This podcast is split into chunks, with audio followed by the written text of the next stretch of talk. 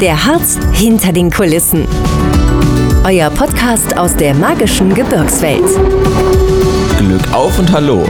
Ich bin Luca vom Harz Podcast Team und heute dreht sich bei uns alles um Genuss, Geruch und Geschmack. Hanna war zu Gast bei Thomas Müller in der Echter Nordhäuser Traditionsbrennerei. Wir sitzen heute hier im schönen Thüringen, genauer gesagt in Nordhausen im Südharz. Bei mir ist Thomas Müller, der Leiter der Traditionsbrennerei Nordhäuser.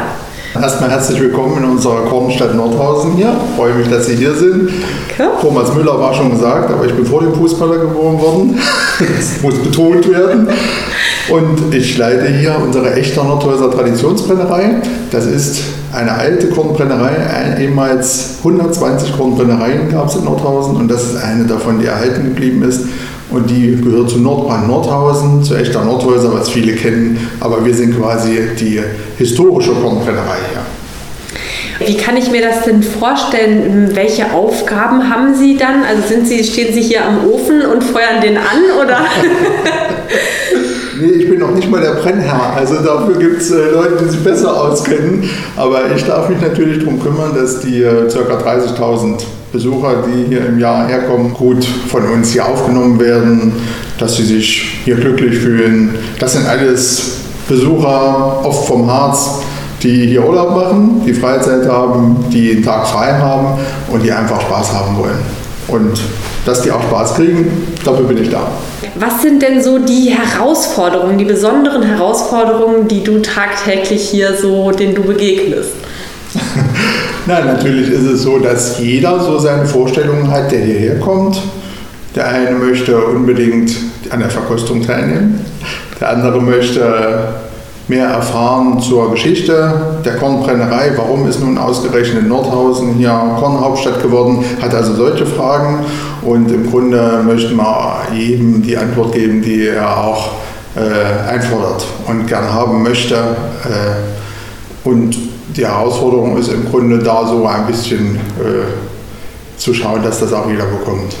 Ja, Sie sprechen es gerade an mit den Sinnen, wirklich das hier auch erschmecken. Das ist ja was Besonderes. Ja, es ist wirklich eigentlich auch ein, ja, ein Erlebnisort hier. Mhm. Was kann man denn hier Besonderes erleben? Mhm. Wir nennen das ja selbst auch äh, unseren Genießertreffpunkt.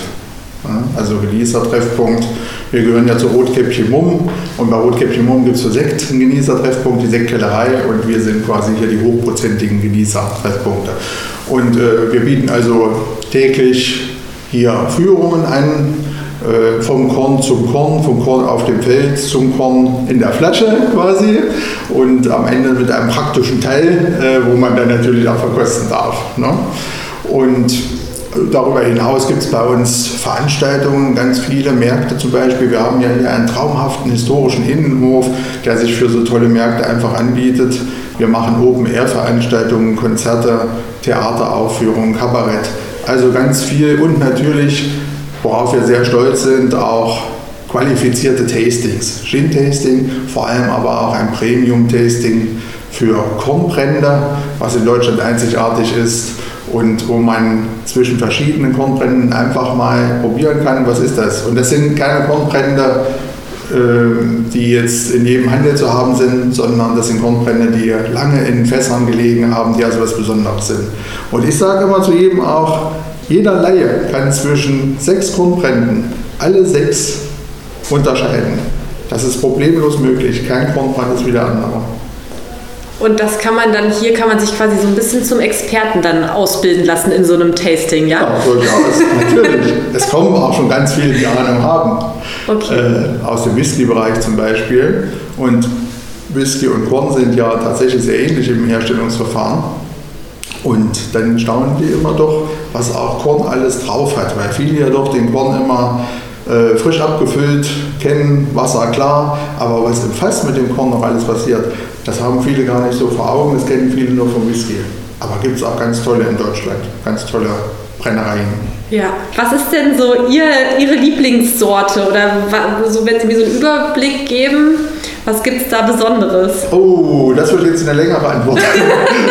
also dann mache ich es kurz. Zwei Sachen vielleicht.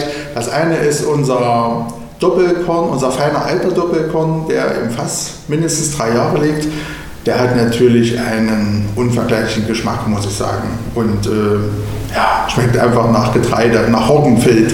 Ne? Oder Roggenecht, wie das so äh, in Nordhausen heißt. Und das andere bei den äh, Likören, äh, muss ich sagen, Orangenlikör liebe ich. Die Franzosen sind ja da die großen Orangenlikörmacher und an denen haben wir uns da ein bisschen orientiert. Das ist erst so eine tolle herbe Note von der Bitterorange und dann unbedingt im Mund lassen, wird süß wie eine Explosion. Ganz wunderbar. Äh, Stichwort Korn wollte ich nochmal ähm, fragen. Es gibt ja den Korn und den Doppelkorn, so wie mhm. ich rausgefunden habe.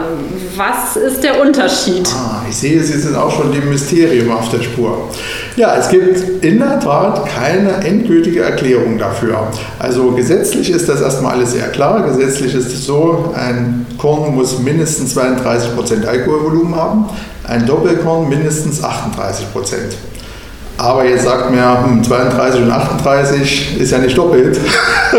genau. Und da gibt es viele Erklärungsansätze, aber keinen endgültigen. Es kann sein, dass in der Tat, als das mal eingeführt wurde vor langer Zeit, tatsächlich die Prozentzahl doppelt so hoch war. Das ist für mich die vernünftigste Erklärung, aber Sie finden in keiner Literatur tatsächlich eine aussagekräftige Erklärung. Welches Korn ist denn nun äh, drin im, im Korn? das kommt drauf an. Äh, gut, Sie befinden sich jetzt in Nordhausen. Da ist es natürlich Roggen und Gerste in Form von Malz. Äh, das sind die beiden Zutaten, schon 1789 in einem Reinheitsgebot festgelegt. Zwei Drittel Roggen, ein Drittel Malz, Gerstenmalz. Mehr darf nicht verwendet werden und natürlich Wasser. Ne? Und äh, wenn Sie jetzt aber natürlich nach Westfalen oder irgendwo in Norddeutschland kommen, da werden die Ihnen sagen Weizen und Gerstenmalz. Weil tatsächlich etwa 80 Prozent aller Korne in Deutschland werden aus Weizen und Gerste hergestellt und nur 20 Prozent trocken und das sind dann hauptsächlich wir hier. Alles klar. Das heißt, ähm, das ist sicherlich auch ausschlaggebend dafür, dass Sie jetzt hier im Südharz sind. Also der Ort ist nicht zufällig äh, gewählt. Wie kommt es dazu, dass wir hier in Nordhausen diese Brennerei haben? Ja, in der Tat, warum ist Nordhausen Kornhauptstadt im Grunde geworden, fragt man sich so ein bisschen. Es hätte ja auch eine Stadt in Westfalen zum Beispiel sein können. Ja, wir haben hier ganz viele wichtige Grundlagen und die, der, die allerwichtigste Grundlage ist der Harz wie Sie sagen, muss man ganz klar sagen. Der Harz hatte zwei natürliche Ressourcen. Das eine war ganz viel Holz. Wir haben unsere Brennblasen damals bei offenem Feuer beheizt und brauchten dafür unheimlich viel Holz. Und damals gab es noch mehr Holz im Harz als heute. Und das zweite ist frisches Quellwasser vom Harz, auch ganz wichtig für die Korn und für Herstellung und für alle äh, anderen Produkte auch.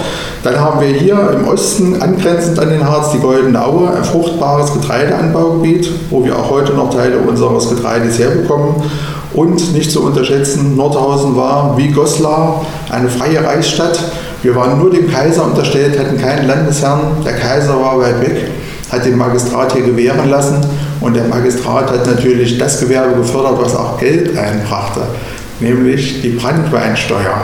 Und insofern haben die immer zugesehen, das Gewerbe wieder zu schützen.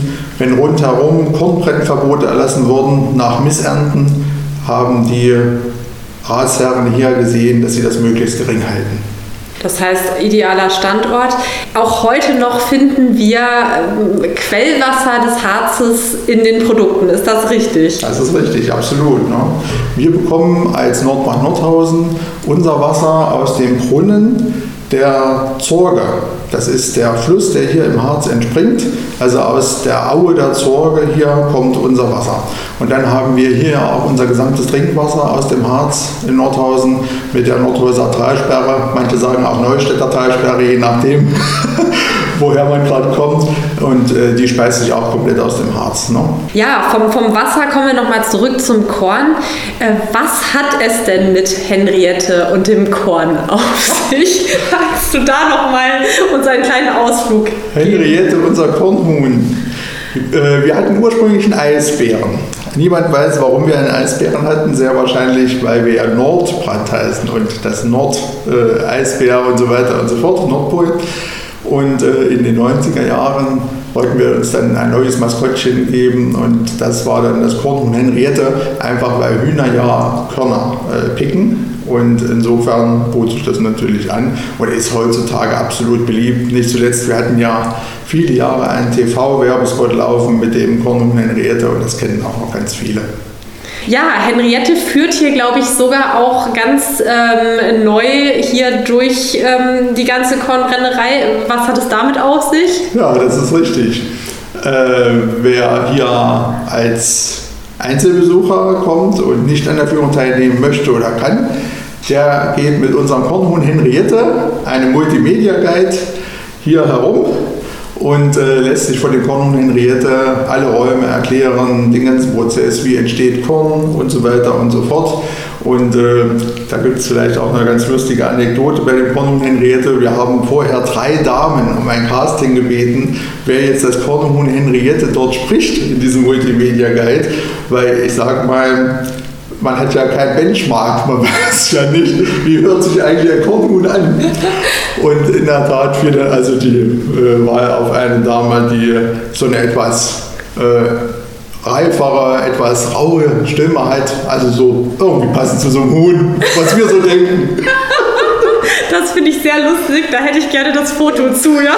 Also genau, kann man sich jetzt selber überlegen, was man sich da so vorstellt. Genau. Sehr gut. Das heißt, man kann, Sie haben es gerade gesagt, man kann nicht nur zu Gruppenführungen kommen, sondern man kann wirklich auch, ja, ich sag mal, fast jederzeit hier aufschlagen, wenn äh, die natürlich geöffnet ist genau. und dann kriegt man diesen Multimedia Guide. An so ist das, genau. Ne? Und ähm, jetzt zu den Führungen und Tastings ist es wahrscheinlich sinnvoll, sich anzumelden.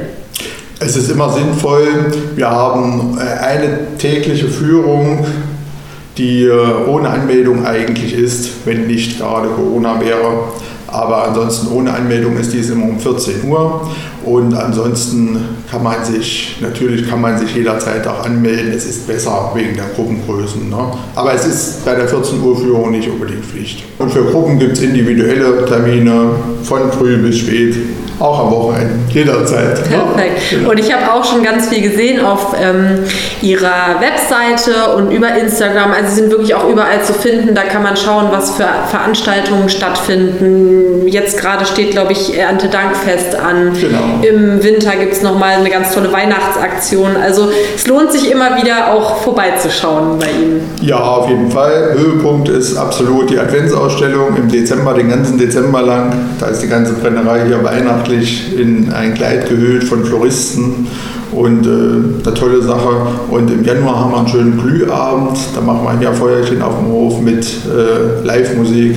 Das ist auch immer sehr angesagt. Da machen wir Baumweitwurf gibt's da. Ne? Jetzt nochmal, um den Bogen zu schlagen zum Thema Harz. Mhm. Ähm, das ist ja hier wirklich so ein, ja, im Südharz so ein äh, Traditionsbetrieb. Wenn, wenn ich jetzt hierher komme, was würden Sie sonst noch empfehlen? Was verbinden Sie so mit dem Harz? An erster Stelle immer unsere Dampflok, logischerweise. Die startet ja in Nordhausen. In Nordhausen ist ja die ähm, Harzer Schmalspurbahn gegründet worden vor über 100 Jahren. Also hier ist der Kopfbahnhof quasi ein ganz tolles Gebäude. Und dann, äh, was ich ganz toll finde, ist natürlich unsere Höhlenlandschaft hier. Also wir haben hier mehrere wunderbare Höhlen, die Heimkehle, der Rabensteiner Stollen, auch alle wunderbar zu äh, begehen und täglich im Grunde auch geöffnet. Das sind Sachen, die sind einfach toll hier. Gibt es noch konkrete Ziele jetzt für die Zukunft? Ein spezielles Projekt, was Sie gerne noch ähm, uns verraten möchten? Oh, wir haben immer ganz viele, das immer ich. ganz viele Ziele. Das erste Ziel haben wir jetzt erreicht. Das ist hier wieder eine kleine, ganz neue Brennblase zu haben, auf der wir hier in den historischen Gemäuern Gin brennen, alles was zu Gin gehört, Wacholder-Destillate, Blütendestillate und auch Kümmel, äh, Kümmelsamen. Und Jetzt ganz großes Ziel ist, dass wir komplett in diesem Jahr auf Online-Ticketing umsteigen werden, dass alle unsere Führungen, alle Veranstaltungen, alle Tastings online gebucht werden können direkt ohne irgendwelche Umwege. Das ist auch ganz wichtig für uns. Dann wird es wahrscheinlich noch einen digitalen Brennmeister geben, aber da will ich noch nicht so viel verraten. Äh, das wird auch eine ganz schöne Sache, unser digitaler Brennmeister. Da können wir uns dann zuschalten, ja? Da können wir uns dann zuschalten. Wir sind es ja inzwischen gewöhnt, wie das Genau. geht. Ne? Und jetzt zum Abschluss stellen wir ja immer noch eine Frage an unsere Gäste und äh, da freue ich mich immer am meisten drauf. Herr Müller, was ist denn so die lustigste, absurdeste, besonderste äh, Geschichte, die Sie erzählen können hier von Ihrer Tätigkeit? Die hat mit unserem Kornhuhn Henriette zu tun. Wir haben für den Multimedia Guide, für den neuen, hier Filmaufnahmen gemacht und haben dafür äh, ein Huhn äh, hier gehabt. Das ist wohlgemerkt die Rasse New Hampshire heißt die. Wer sich mal ein Kornhuhn kaufen möchte zu Hause. Und dieses Kornhuhn hatten wir dann hier auf dem Hof, haben jede Menge Weizen hingeschüttet, damit dieses Kornhuhn immer dorthin läuft, wo wir wollten. Und das ging auch einigermaßen noch. Allerdings lagen drumherum also drei Kameramänner. Es war eine total skurrile Szene. Und äh, das Problem war das Einfangen von dem Huhn. Der Hof ist ja zum Glück geschlossen, aber der Hof ist zu groß. Dieses Huhn ist so schnell. Und wir mussten also dieses Huhn dann in die Brandweinniederlage hinein äh, manövrieren. Und in der Brandweinniederlage hat dann der Halter des Huhns äh, das Huhn in irgendeiner Form gekriegt. Aber selbst er hat beträchtliche Schwierigkeiten, ehe das geklappt hat. Also äh, das habe ich auch noch nicht erlebt. Lustig. Also hätte man das eigentlich als Film filmen sollen und Unbedingt, oder? unbedingt. Und eigentlich war das der Stoff für den Film. Genau, das Das wäre. sehr schön. Thomas Müller, das war ein super interessantes Gespräch, eine ganz tolle Führung. Ich kann Okay. wirklich jedem empfehlen, sich das selber mal anzuschauen, zu erleben, zu erschmecken, zu erriechen. Äh, Wahnsinn, ja, was Sie hier äh, leisten. Und ähm, in diesem Sinne vielen Dank für Ihre Zeit und bis zum nächsten Mal. Ich habe zu danken. Und immer dran denken, die allerbeste Medizin ist allzeit Nordheser Brandevin. Wenn ihr jetzt Lust bekommen habt, die Traditionsbrennerei einmal selbst zu besuchen, findet ihr sie in der Grimmelallee 11, direkt in Nordhausen. Alle Informationen zu Öffnungszeiten und Veranstaltungen findet ihr unter www.traditionsbrennerei.de. Weitere Blicke hinter die Kulissen des Harzes findet ihr ab sofort überall, wo es Podcasts gibt. Noch mehr spannende Geschichten und alle Informationen zu eurem Harzurlaub gibt's unter www.harzinfo.de.